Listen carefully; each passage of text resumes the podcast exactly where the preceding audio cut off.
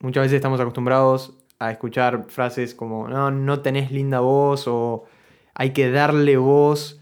Eh, pasa en los medios de comunicación cuando hablan con personas eh, que tal vez están en situaciones de vulnerabilidad. Bueno, los medios están dándole voz. No, eh, esas personas ya tienen una voz. Los medios lo que están haciendo es que esa voz se pueda escuchar. Todos tenemos una propia voz que descubrir, desde lo sonoro y también desde lo emocional y espiritual. Entonces, el camino de descubrir la propia voz, qué tengo para decir y cómo lo voy a decir, me parece apasionante. ¿Qué tal de amores? ¿Qué tal de migraciones hacia otras formas de querer? De mis pasiones conservo las canciones que me hacen siempre ver cómo es. Voy dejándome llevar por los impulsos del amor. Voy dejándome encontrar en las historias y puede ser que mis amores no sean lo que el mundo espera cuando grito fuerte que me quiero. Hola, mi nombre es Nicole. Gracias por acompañarme en un episodio más de ¿Qué tal de Amores? Un podcast creado para hablar y reflexionar desde distintos espacios sobre el amor. Y hoy ese espacio es el sonido, la música, la voz, todas las emociones y sensaciones que nos transmiten las notas, los acordes, las palabras, las entonaciones, la interpretación, todas las sensaciones que provienen del mundo sonoro, desde la escucha, desde la composición, pero también hasta la identidad que tenemos al descubrir, al encontrar nuestra propia voz. Para este tema, mi invitado es Alejo Blasco. Ale es licenciado en comunicación y especialista en sonido y producción de podcast, además de enseñar sobre estos temas en la Universidad Austral en Buenos Aires, Argentina. Es autor y compositor no solo de varias de las canciones de su banda Efecto Dominó, que vamos a escuchar también en esta entrevista algunas historias de esas canciones, sino también em, es autor de muchas cortinas musicales para distintos proyectos y entre esos este podcast, porque la cortina hermosa que acaban de escuchar tiene la letra y la música de su autoría y es uno de los puntos centrales, de los puntos más importantes que marcan la identidad de qué tal de amores. De eso y de muchas otras cosas más relacionadas con el sonido y las emociones hablamos hoy en este episodio. Si quieres enviarle preguntas, mensajes o contactar a Ale, o simplemente conocer un poco más de todo lo que hablamos en este episodio, puedes visitar www.quetaldeamores.com. Gracias por estar del otro lado.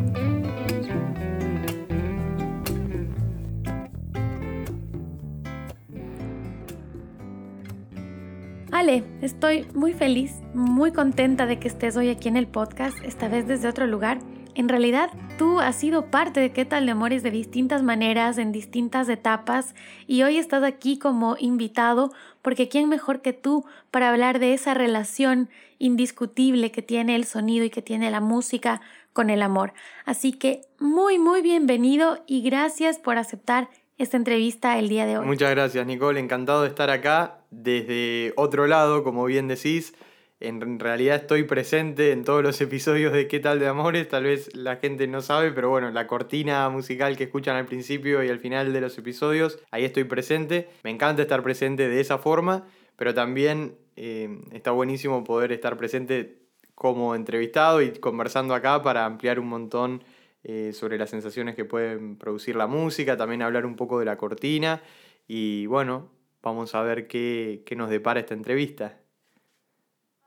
Bueno, sí, vamos a ver qué sale de esta charla, porque en realidad los elementos sonoros son tan importantes y me parece que a ratos no estamos tan conscientes de eso, o sea, es un proceso tan incorporado, tan normalizado, que no nos damos cuenta lo fundamental que es y todas las sensaciones que nos provoca, incluso corporalmente, ¿no? Porque los sentidos son nuestra conexión con el mundo, tenemos los sabores que también te, te, conectan con algo. Me acuerdo de la imagen de, de Ratatouille, de esta película, cuando el crítico culinario prueba el plato y se conmueve hasta casi llorar, acordándose de que ese plato le daba su abuela en la infancia, ¿no? Y los olores del sentido del olfato también te generan sensaciones, recuerdos, te trasladan. Y los sonidos, eh, todo lo que escuchamos, nos genera también un montón de cosas por dentro. A partir de escuchar una melodía, puedes llorar, puedes reír, puedes sentir felicidad, puedes sentir amor, puedes sentir decepción, eh, puedes hacer un montón de otras cosas porque el sonido es realmente mágico y es un lenguaje universal. Eso que escuchamos hoy aquí nos puede generar la misma sensación del otro lado del mundo con alguien que nunca vimos, que nunca conocimos, con quien nunca nos encontramos y que solamente escuchando las mismas notas que nosotros puede llegar a sentir lo mismo. Compartimos eso, ese lenguaje universal que nos da la música y que nos da el sonido. Pero, ¿qué es lo que hace el sonido en nosotros, o sea, corporalmente, que nos genera todo esto? ¿Qué es lo que pasa de manera inconsciente cuando escuchamos que llegamos a sentir cosas? El sonido es una de las formas más poderosas que tenemos de tocar a una persona.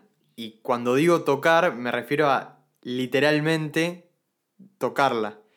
Cuando nosotros escuchamos, en realidad lo que estamos haciendo es, o cuando nosotros hablamos, estamos emitiendo sonidos, las ondas sonoras viajan por el aire, estas ondas sonoras van a llegar a tu oído y van a vibrar dentro tuyo. Van a hacer vibrar un huesecillo que después va a ser decodificado como el sonido y lo que vos escuchás de mi voz o de cualquier sonido. Entonces, literalmente cuando yo estoy hablando o cuando Nicole está hablando o cuando estamos escuchando música o cuando estamos escuchando un podcast, físicamente estamos vibrando con ese sonido. Entonces, cuando nosotros vamos a escuchar una banda y decimos qué buena vibra o qué buena onda había en ese recital, en esa banda, en ese concierto, literalmente hay buenas vibras, hay vibras que vibran a nuestro compás y que están en sintonía con nosotros. Por eso a mí me gusta trabajar con sonido y es lo que me apasiona hacer, porque me parece que es una forma muy pura de conectar con otras personas.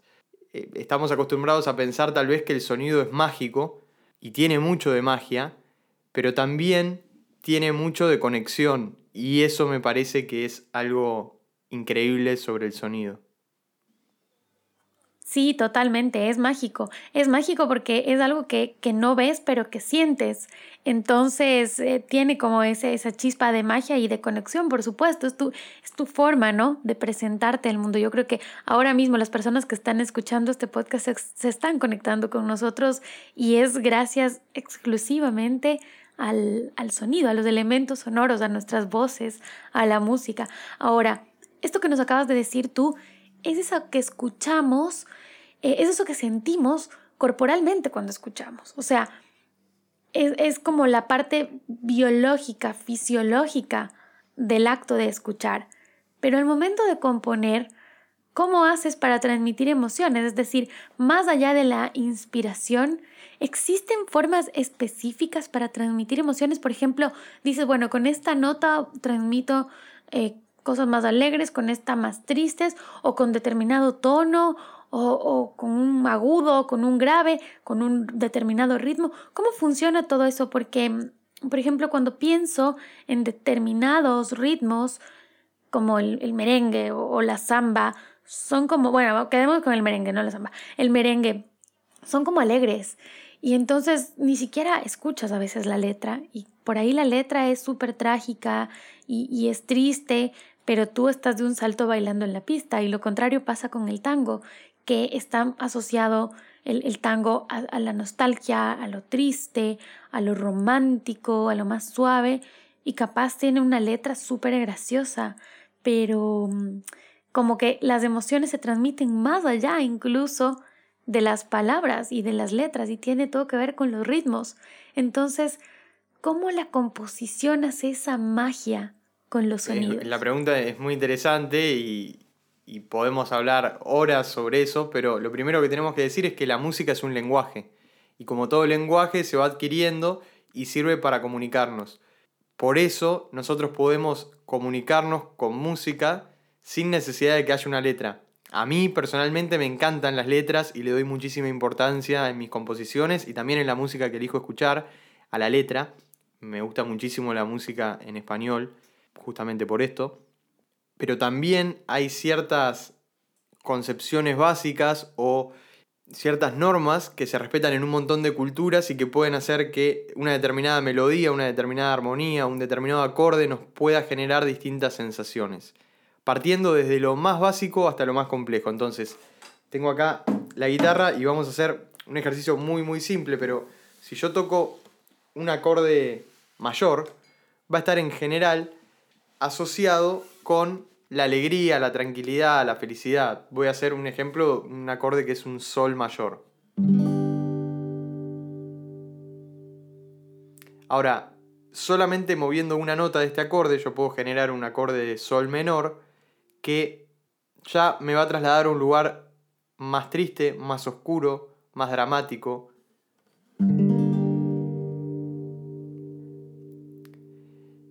Desde esta simple diferencia de una nota, ya podemos empezar a construir mundos.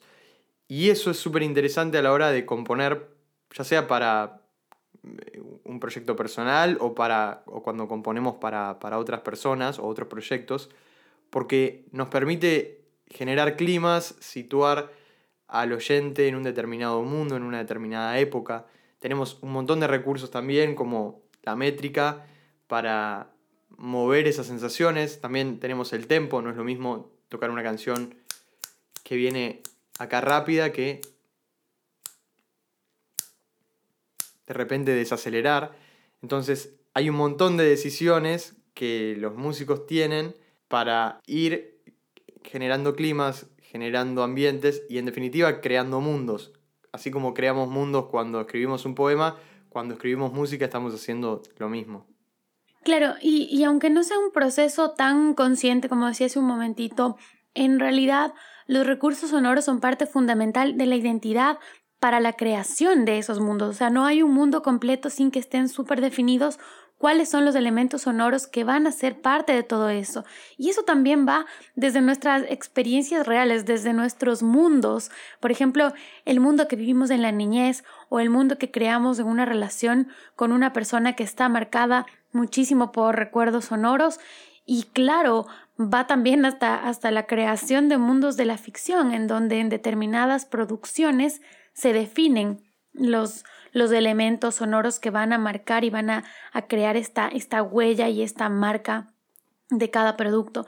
Y eso también pasa por las prácticas que vamos adoptando en nuestra vida. Por ejemplo, se me viene a la cabeza temas como el yoga y la meditación, que tienen muy, muy definida su línea sonora y que es algo que está muy posicionado. Entonces, incluso si no practicas eso, es algo que ya es muy fácil de reconocer o asociar.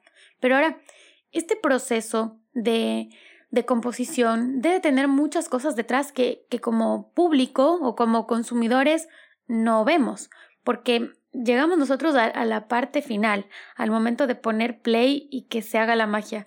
Entonces, hay un proceso mm, detrás de todo esto, lo que nosotros consumimos es el producto final. ¿Cuál es tu proceso personal de composición? Es decir, ¿qué necesitas? ¿Cómo haces?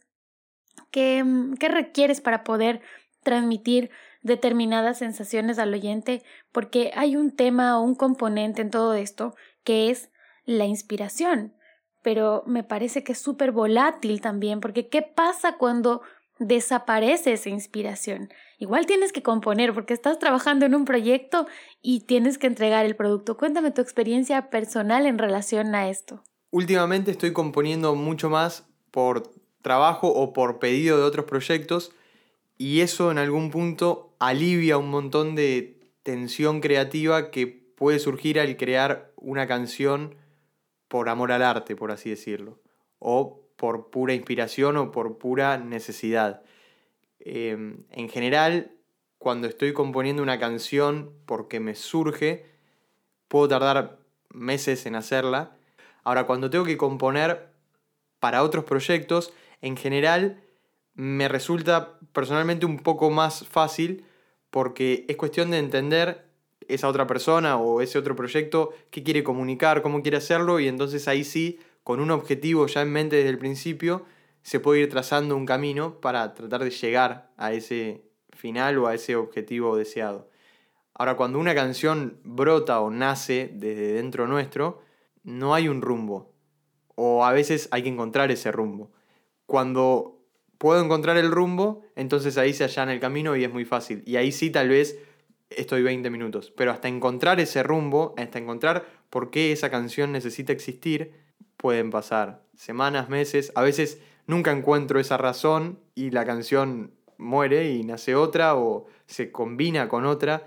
Pero es un mundo súper interesante y también un poco aleatorio. Nunca, nunca me imaginé que me dirías eso.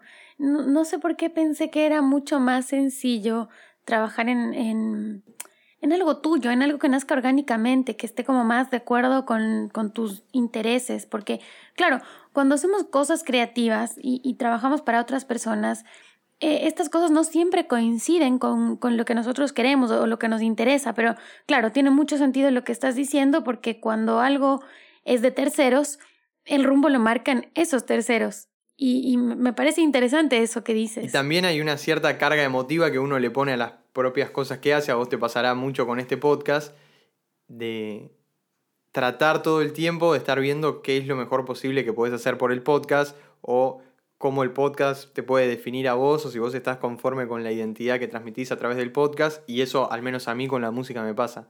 Sí, lo que dices es totalmente cierto, me pasa también, pero también me pasa que llega un momento en el que parece que esto toma vida propia, o sea, tú tienes una idea, planteas un camino, quieres ir por acá y es como que el, el, proyecto, el producto, el sonido te jala para otro lado.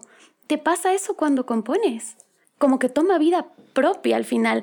Tienes el, quizás el brief, ves esto, tienes una idea y el momento que empiezas a componer se va por otro lado y no lo puedes regresar. Por más que quieras, no lo puedes regresar. Bueno, ahí creo que entra esto de la inspiración que mencionabas antes y me parece que es un punto central. Puede surgir por inspiración un final inesperado, una palabra acertada, que no teníamos en los planes y que de repente puede dar en la tecla y cambiar un rumbo, cambiar un estribillo, cambiar una estrofa.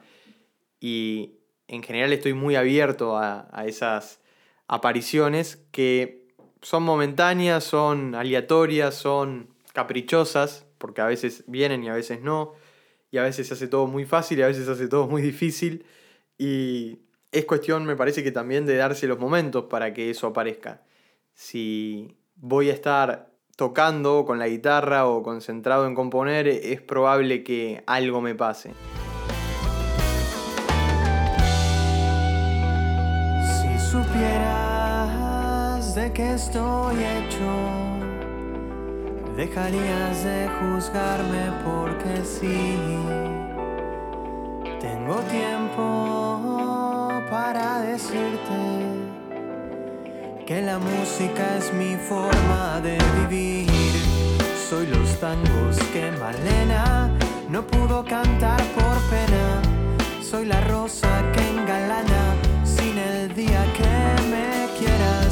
Te iba a preguntar de mi ADN porque es una de mis canciones favoritas de Efecto Dominó, que es tu banda. Esta historia tiene que ver mucho con eso, que estamos hablando ahora de, de la inspiración y del momento y de cómo llegan eh, de pronto las notas y las letras a la cabeza. Totalmente.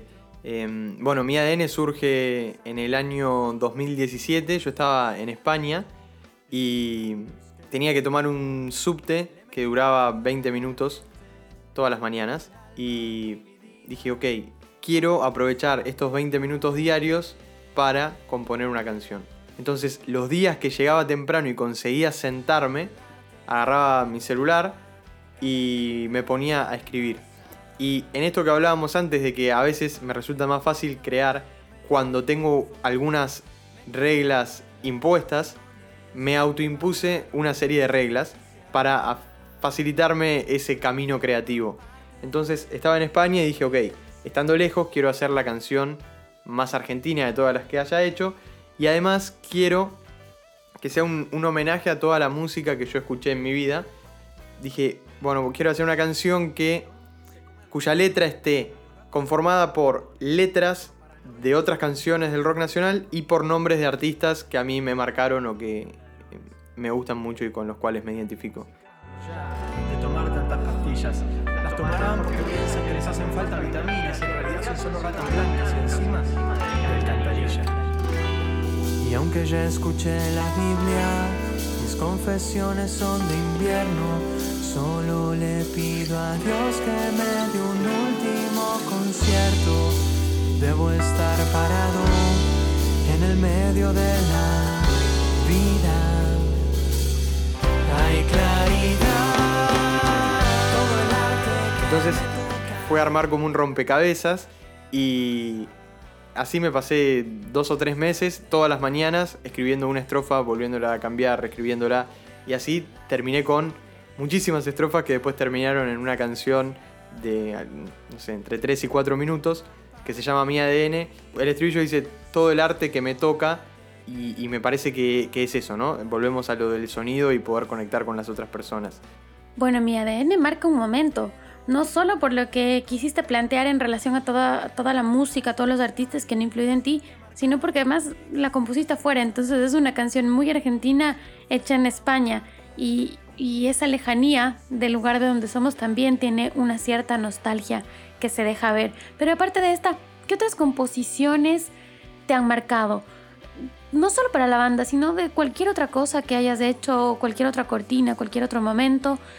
¿Cuáles son esas que recuerdas un montón y que te trasladan a ciertos momentos?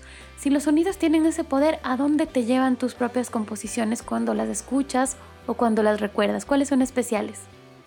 En general de la mayoría recuerdo el momento, el lugar en el que nacieron, cómo surgieron o cómo fue ese proceso. Si tuviera que elegir me quedo con algunas. Por ejemplo, la de Planeta Gol, que fue eh, mi primera incursión en el mundo de las cortinas musicales para televisión. Planeta Gol era un programa de televisión que, que veíamos con, con la banda, que nos encantaba, un programa sobre fútbol. Y eh, a través de un concurso compusimos una canción y nos confirmaron a, a, los minutos de haberla mandado que era lo que estaban buscando y que iba a sonar en el programa. Y fue el salto a, a estar en los medios y en, en, este caso particular en un canal de televisión con nuestra música sonando. E, El proceso de composición fue con, con mi amigo Alcides, que también está en la banda Efecto Dominó. Él me pasó el estribillo en una nota de voz, yo le agregué la estrofa y fue, fue como conjugar como, como, si esa canción lo hubiéramos estado componiendo hace cinco años, pero sin saber. Cuando el fútbol llena la tribuna, suena, somos en el aire la misma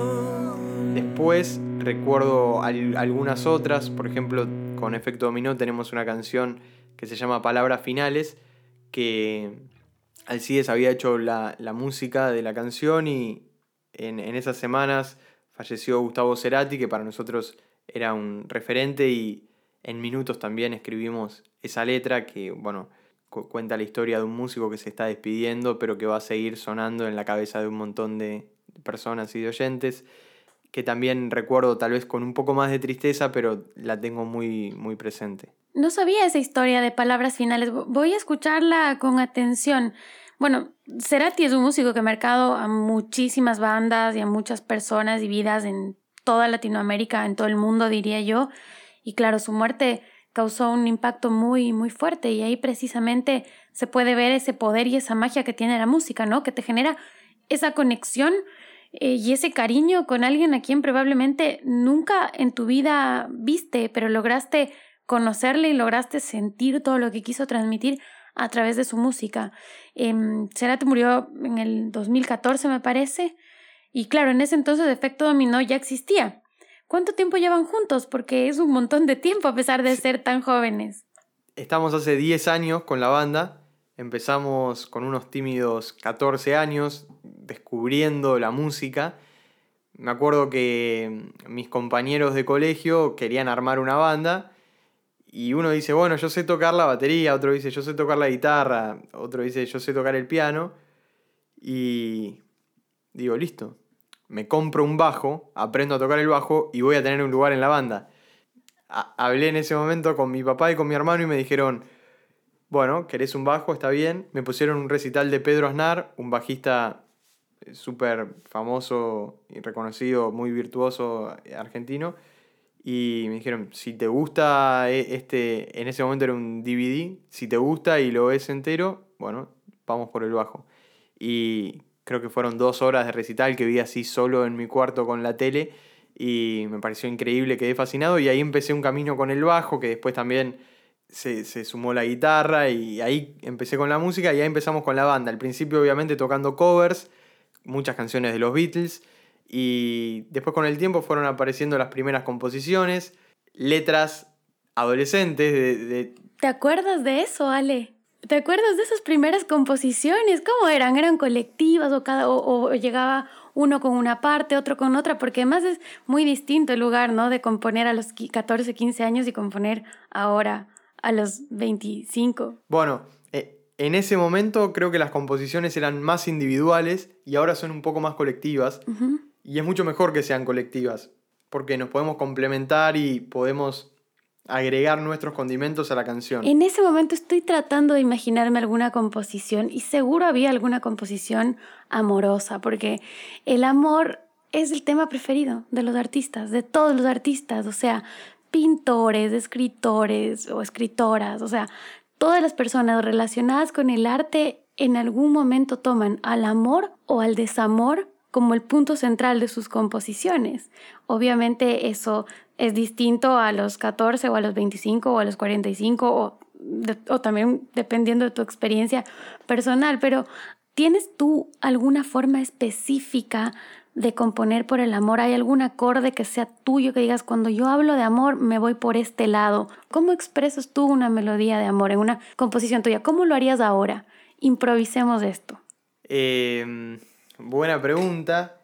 Empecé, así como decís, desde los inicios, el amor es como el primer tema del que uno escribe. Sí. Tal vez un tema del que me fui corriendo con el paso de los años, voluntariamente tratando de ir a descubrir otras posibilidades, otros tópicos, otras temáticas, porque el amor en definitiva siempre está presente en toda canción. Dicen que, que todas las películas en realidad son de amor porque siempre el conflicto que tiene o que atraviesa el personaje en algún punto, y acá en qué tal de amores creo que, lo vamos a entender bien, no siempre tiene que ser un amor romántico, pero siempre en definitiva hay algo que está motivando a ese personaje y eso en definitiva suele ser amor. Em, y lo mismo me pasaba con las canciones y con las primeras canciones, que después traté de ir corriéndome de algunos lugares un poco obvios para tratar de ir a otros. Hay hay acordes que a mí me gustan mucho para hablar de amor, como este, por ejemplo. Eh, o, o cadencias típicas del bolero, como...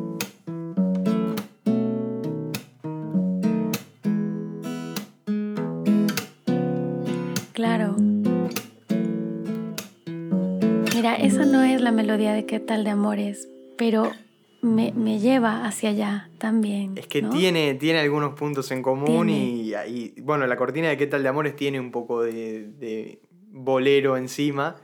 Eh, hay un dejo a bolero que, creo que retoma y trae esa idea de amor. Bueno, ahora que hablamos de qué tal de amores, a mí me encantaría que, nos quedemos un ratito ahí parados y, que hablemos un poco de, de este proyecto, porque la cortina que tú compusiste es uno de los, de los sellos más distintivos del podcast. Yo creo que es parte fundamental de la identidad. Y aquí hago un paréntesis y, y, les digo, si alguno de ustedes que está escuchando quiere tener un podcast, tome muy en cuenta esto porque es impresionante toda la identidad que le aporta a un proyecto, ¿no? Mucho más en cuando estamos hablando de un formato de audio como es un podcast, en donde lo sonoro es lo central, lo explícitamente central. Entonces estos elementos realmente le dan muchísima fuerza y mucha identidad a lo que estamos creando. Y bueno, obviamente primero, Ale, surgió la idea de este podcast, lo compartí contigo, lo compartí con mis personas cercanas y yo empecé a trabajar mucho en, en el brief, que es el, documento inicial que tiene que tener todo proyecto, ¿no? En donde vas definiendo un poco las líneas que van a marcar tu producción. Eh, en este caso, el target, los lugares, geográficamente dónde va a estar, qué periodicidad va a tener, qué tono va a tener, qué palabras sí usar, qué palabras no usar, qué es, qué no es. Es decir, hay un proceso de conceptualización y un proceso creativo detrás de estos proyectos que toma mucho tiempo pensar. Y bueno, aunque más allá de que después se apliquen a rajatabla o no todas esas cosas que plasmamos en el proyecto, es necesario partir de eso. Y en ese, en ese documento inicial mío, un hombre de 25 años no era precisamente parte del target. Y resulta que un hombre de 25 años fue quien terminó componiendo una cortina que no puede ser mejor. Cuando yo la escuché, a mí me transmitió tanto que de verdad se me, se me llenaron los ojos de lágrimas de la emoción, porque además también tiene que ver lo que tú decías hace un ratito, esa, esa carga emotiva que tienen los proyectos nuestros, lo que, lo que nos mueve, lo que nos apasiona, lo que queremos. Y bueno, quiero que me cuentes entonces cómo fue el proceso de composición de esta cortina que cuando leías el brief evidentemente no, no, no, estaba, no está dirigido a ti, más allá de que se escuche o no. Y gracias, que tengo muchos hombres que están escuchando, pero bueno, inicialmente era esto, ¿no? Entonces a donde quiero ir es a, justo ese proceso de componer algo que está por ahí fuera de tu propio universo. Empezó con el nombre. Me llamó la atención desde el principio, ¿qué tal de amores? Y me acuerdo que fue lo primero que me comentaste días antes de mandarme el brief y ni siquiera sabía yo de qué iba a ir el podcast y ya empecé a, tirar acordes. A ver dónde meto qué tal de amores, porque uno de los desafíos de los jingleros, como, como nosotros, es, bueno, tengo que hacer foco en, en, qué tal de amores. Tiene que estar o al principio o al final o en el medio, pero tiene que ser reconocible y es lo que quiero que después la gente asocie y lo que primero cante. Quiero que qué tal de amores. Entonces, empecé a, jugar con la musicalidad del nombre. Ya el nombre tenía una sonoridad para mí de papel, de café, de madera, de virome. Yo me imaginé a Nicole escribiendo el brief en un bar tomando un café eh, con una virome y un anotador. No me la imaginé con una computadora. Y eso ya en mi cabeza, más allá de que después tal vez sí lo hayas hecho en una computadora, no sé pero eso en mi cabeza ya fue como agrupando un montón de decisiones, ok, no vamos a poner sintetizadores, no vamos a poner em, cajas rítmicas, vamos a ir por este otro lado, más de la guitarra protagonista, em, vamos a ir por el café, me imaginé esa escena y, y una vez que uno tiene una escena en la cabeza es como hacer la música de una película. En algún momento, viendo una escena, la escena te puede llegar a pedir la música, te puede ir generando un determinado tempo de la historia. Y después, cuando me pasaste el brief y leí de qué iba a ser, bueno, fue cuestión de agregarle la letra. Ahí sí, tal vez ver qué palabras habías utilizado, cómo querías comunicar eso, a quiénes les ibas a estar queriendo comunicar en este podcast. Y ahí sí, tal vez fue un trabajo más basado en lo que me pasaste. Pero al principio fue pura intuición sobre eh, lo que yo creía que ibas a querer proponer. Y confieso que me agarré a la primera, no, no sé si a la primera, pero una vez que tuve esta, la, cortina que, que, termina sonando y que, que, todos conocen y escuchan, fue muy difícil buscar otras alternativas. Yo siempre busco, digo, por lo menos tengo que hacer tres para no quedarme con la primera y desafiarme a probar cosas distintas. Y rápidamente todo lo que probé dije, no, no, ya está, no hay que seguir probando. bueno, a mí me pasó lo mismo. Fue un, este es, este es un borrador sujeto a cambio de ritmo, de letra, de todo. Y yo lo escuché y, y es, es, lo que estamos hablando ahora, o sea, es lo que te genera corporalmente, ¿no?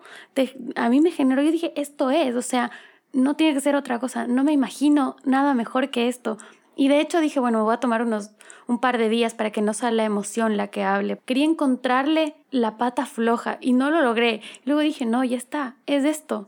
Y, realmente creo que le ha, le ha aportado muchísima fuerza al podcast. Mucha gente me ha contactado preguntándome sobre la cortina. Muchísima gente ha estado como muy al pendiente de eso de, bueno, ¿y de dónde salió esto? ¿Cómo fue el, la cortina? ¿De dónde conseguiste una música tan acorde al tema? Y bueno, aquí está, fue hecha al 100% por ti y te agradezco un montón eso. Ahora, hace un ratito hablaste, Ale, de qué instrumentos elegiste para esta cortina, para la de qué tal de amores y cuáles dijiste no.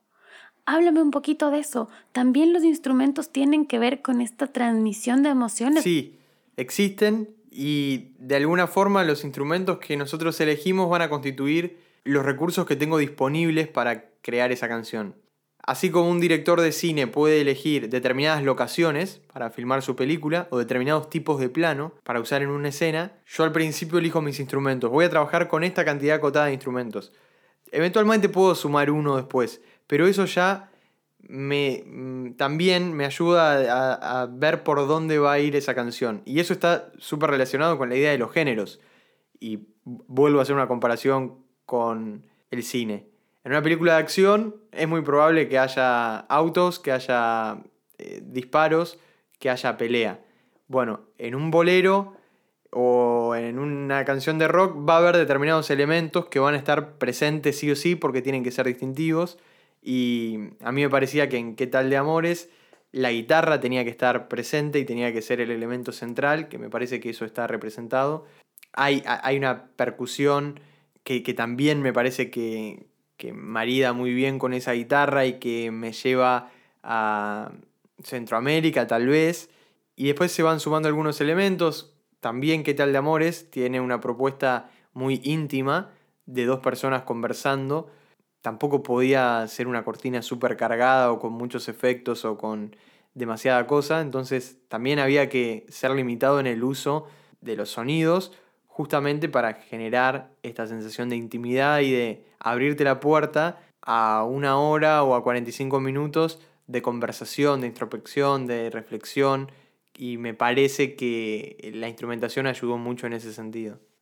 Sí, totalmente. Yo creo que este podcast no sería el mismo sin esa, sin esa cortina que tenemos, Ale. Genial. Ahora, te hago una propuesta ahora, así, a ver si nos aventamos. Estamos grabando obviamente a distancia con, toda con todo este 2020 loco que nos tocó. Sí me ha tocado reemplazar a veces el papel por la computadora, como ahora mismo, que estamos grabando en distintas locaciones, pero me encantaría, porque tienes ahí una guitarra. Hagamos un ejercicio ahora de composición. Digamos que vamos a generar un nuevo podcast hoy. Bien. Y te, te mando un brief. Ale, necesito, ¿sabes qué? Estoy pensando en otro proyecto y voy a hacer un podcast en el que hablemos de las mejores películas de amor en el cine. O sea, vamos a hablar de cine, películas de amor. ¿Cómo le harías? Pensando desde los 60, o sea, no de ahorita, vamos así como que tipo te remites a esas películas donde la vestimenta es distinta, el habla es distinta. ¿Cómo compones eso hoy? ¿Y qué, cómo se va a llamar el podcast? Ay, se va a llamar. Ay, pues me pone la prueba. No tengo pensado el nombre del podcast. Se va a llamar. el, el es, no sé, Amor en el cine. O cine de amor. Hay muchos caminos para. Cinema Amor se va a llamar. Bien, Cinema Amor. Hay muchos caminos para empezar a, a componer. Está buenísimo tener esta información entonces digo, voy a empezar por el cine, voy a empezar por la musicalidad del nombre, voy a empezar por la época de los 60, voy a empezar por la voz de quien va a conducir e-, ese podcast. Entonces, eh, recordame el nombre, ¿cómo era? Em, Cinema Amor. Cinema Amor. O sea, me acordé de Cinema Paradiso y dije, no, este me queda, Cinema Amor.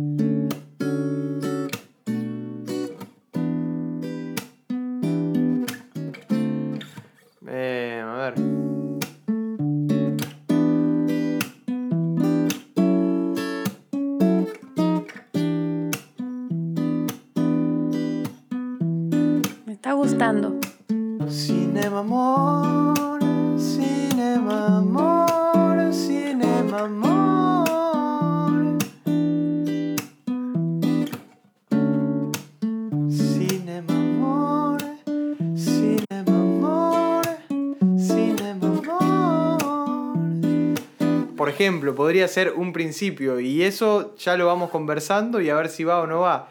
A mí me trasladó a, esa época, pero también eh, podríamos ir por otro lado, hacia algo... Bueno, es que justamente el amor me tiró de nuevo al bolero. Eh, claro, te tira para esos acordes, pero vamos a hacer un cambio. Vamos a hablar ahora, no sé, cine de, qué sé yo, eh, Volver al Futuro, Star Wars, esa onda. ¿Qué haríamos? Vamos a hacer un, podcast, somos unos super fans y vamos a crearnos ahí un podcast, vamos a hacer un podcast que hable solo de Star Wars. Todo lo que tiene que ver con Star Wars. ¿Qué hacemos ahí? Star Fans se va a llamar. Star Fans. Estoy creativa hoy. Ahí seguramente lo que tengamos que hacer es agarrar una canción súper reconocible de la película y modificarla un poquito para que tenga una vuelta de tuerca y poder meter el Star Fans en la canción. Pero agarraría un fragmento de algo súper conocido y tal vez trataría de, modificarlo. Claro, porque además en ese caso ya tiene una identidad como de antes. No, no, está buscando una identidad propia de ese podcast, sino te está remitiendo a algo que ya tiene una identidad, que es todo este mundo Star Wars. Bueno, ¿qué, qué más? ¿Qué se te ocurre a ti? Porque a mí se me, se me vienen, regreso a ver por todo lado y se me vienen ideas a la cabeza. Por ejemplo, se me ocurre qué pasaría si vamos a hacer un podcast sobre animales, sobre tendencias responsables, que capaz va por ahí con los mismos acordes, ¿no? Porque también tiene que ver con sensibilidad, con el cariño que, que tienes con los animales. No sé, puede, puede que vayamos por, eh, el, por, por, por ejemplo, los animales, se me ocurre un acorde en séptima, que son acordes en general asociados más con el juego o lo, lo lúdico, entonces... ¡Ay, claro!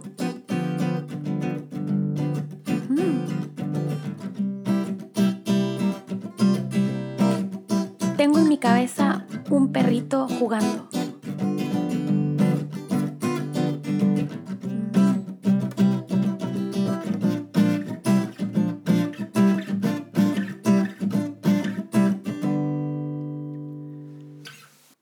Yo comprada, esa, esa, esa intro comprada. Me fui por ese lado, pero bueno. No, me encanta. las temáticas y tener como objetivos, como hablábamos antes, sirve muchísimo en, en empezar y en empezar a tomar las primeras decisiones en, bueno, ¿cómo quiero que suene esto?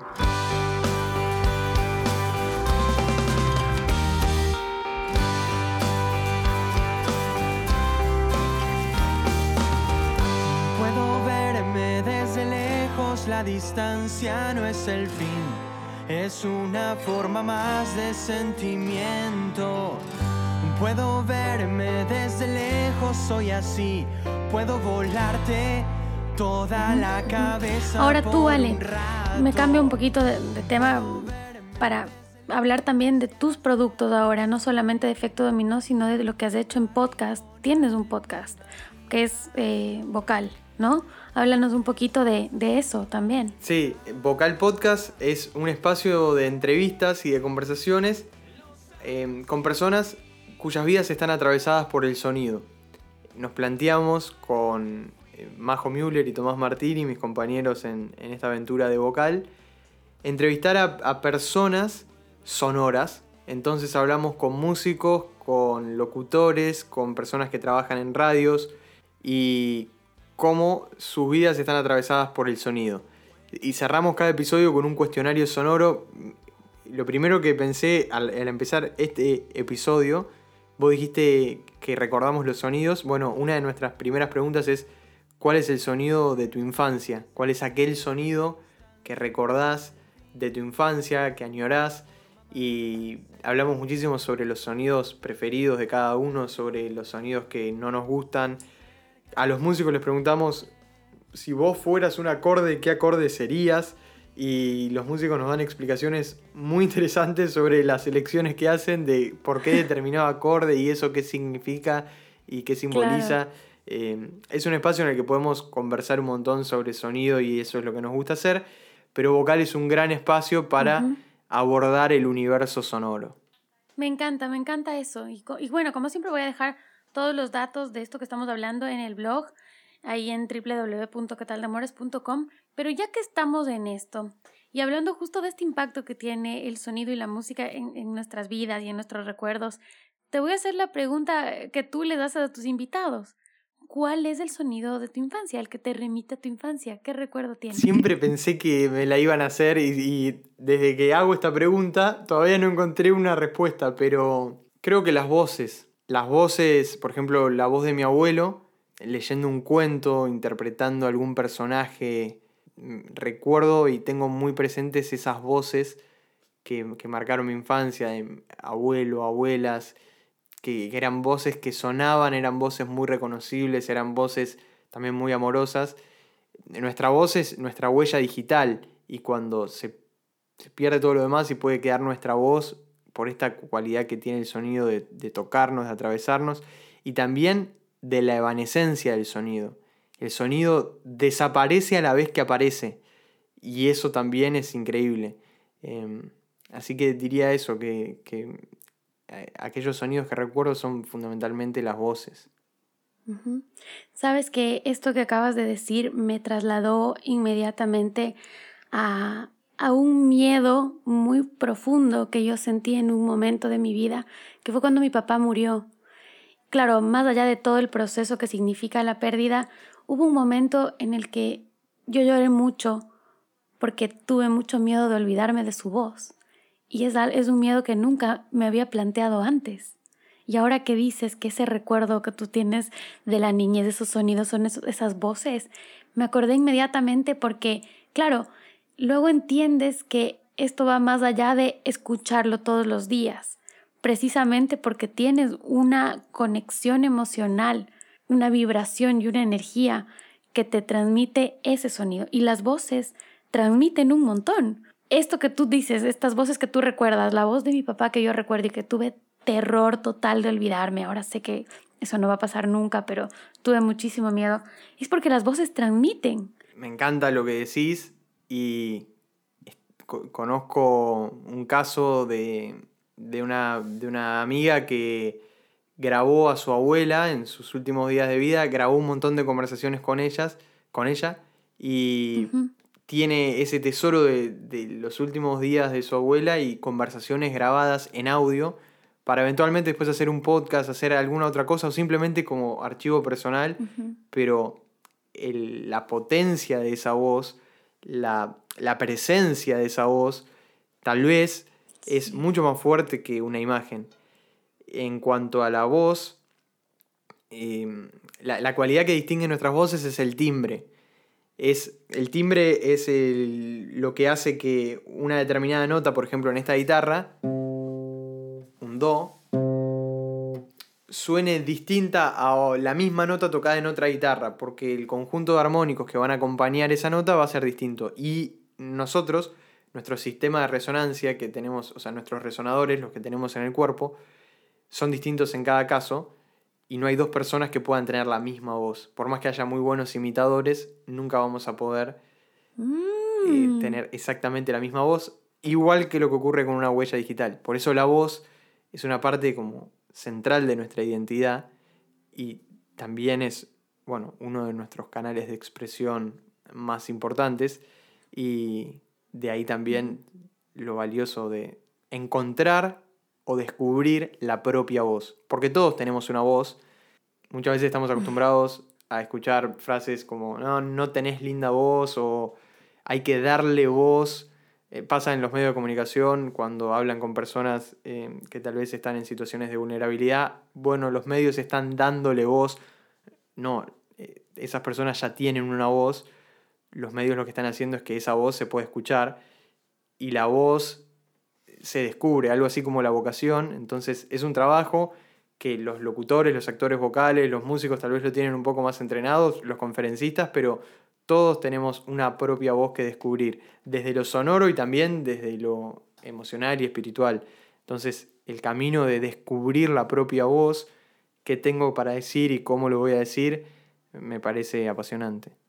Claro, eso que, eso que dices está genial porque es esta parte no solo sonora, sino también emocional, de encontrarnos a nosotros mismos desde un montón de lugares, apreciar y potenciar nuestra individualidad también, desde ahí, desde ese espacio. Qué lindo eh, poder conversar de esto, Ale. Tengo un montón de otros temas. Creo que hemos hablado de todo ahorita y tengo muchas más cosas que preguntarte. Me encantaría hablar un poco más también del proyecto que tienes con Amplitud, que es una ONG y que justo trata de este tema de, de la voz. No me quiero ir sin hablar un poquito de eso. Bueno, está muy relacionado con esto que estamos hablando.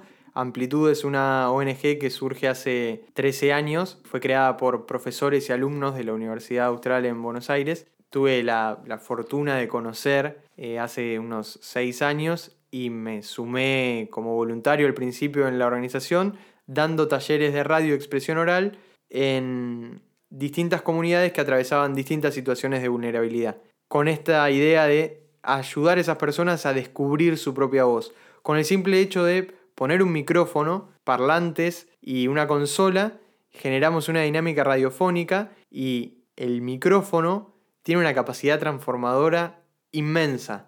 Y notamos en todos los talleres que realizamos cómo hay una evolución y suele pasar que el que al principio tiene mucha timidez y no se anima a hablar el micrófono, el último día del taller es el que quiere conducir el programa y bueno, eso nos llena de satisfacción. Ahora, eh, durante el 2020 hicimos estos talleres con una modalidad virtual, son talleres gratuitos en los cuales nosotros buscamos adecuarnos a las necesidades de cada comunidad porque no es lo mismo hacerlo en un asilo de ancianos que eh, en una escuela que recibe chicos que viven en situación de vulnerabilidad. Entonces, según qué se necesita en cada caso, ahí está amplitud para a través de la radio trabajar con la palabra, la identidad, los sueños, la expresión y me encanta estar ahí y bueno, también es, es parte de mi vida. Imagínate todo lo que ha salido hoy, hasta dónde llega el sonido en nuestra vida. No solamente es el acorde que te provoca cierta sensación, sino que es eso que también te permite encontrar tu voz, tu palabra, tu posición, tu lugar, tu espacio y encima en tu caso, desde eso que te apasiona y que te encanta hacer también, eh, encontrar una manera de servir y de apoyar y de ayudar también en ese camino de descubrir otras voces. Yo creo que eh, hay un trabajo muy lindo de amplitud y creo que el trabajo que también se hace desde otros espacios, que haces desde otros espacios, también nos ayuda a otras personas a encontrar esa voz. Yo creo que la encontré mucho en la cortina de qué tal de amores, Ale. Así que, bueno, las personas que quieran más información, les voy a dejar todos los links de redes sociales de Ale en el eh, blog. Y no me quiero ir sin preguntarte qué es el amor para ti y cómo ha influido la música en ese concepto de amor. La música es uno de mis grandes amores y es la permanencia también. Lo que aun cuando te sacan todo lo demás o aun cuando eh, todo lo demás puede tambalear, sé que siempre va a estar ahí la música para acompañarme y para seguir conociéndome, para seguir comunicando. Por eso hago música, por eso me gusta hacer música y por eso siempre seguiré relacionado de alguna u otra forma a la música. Gracias, Ale. Gracias por haberme acompañado en este espacio. Eh, un cierre, un saludo, un mensaje final, algo que quieras compartir. Me encantó conocer a, a, un montón de gente de Ecuador que me escribió por la cortina o por el podcast o por otros proyectos y bueno, eh, estoy agradecido también por, tener la oportunidad de llegar a otras personas, de conocer, de seguir aprendiendo otras culturas. Así que acá estoy para seguir haciendo podcast y ahora seguramente cuando termine este episodio me van a volver a escuchar en la cortina que va a darle cierre al episodio de hoy. Yo creo que ya están escuchando por ahí un poquito de fondo, me parece. Gracias, Ale, muchas gracias. Gracias por este tiempo conmigo. Te mando un abrazo. Un beso.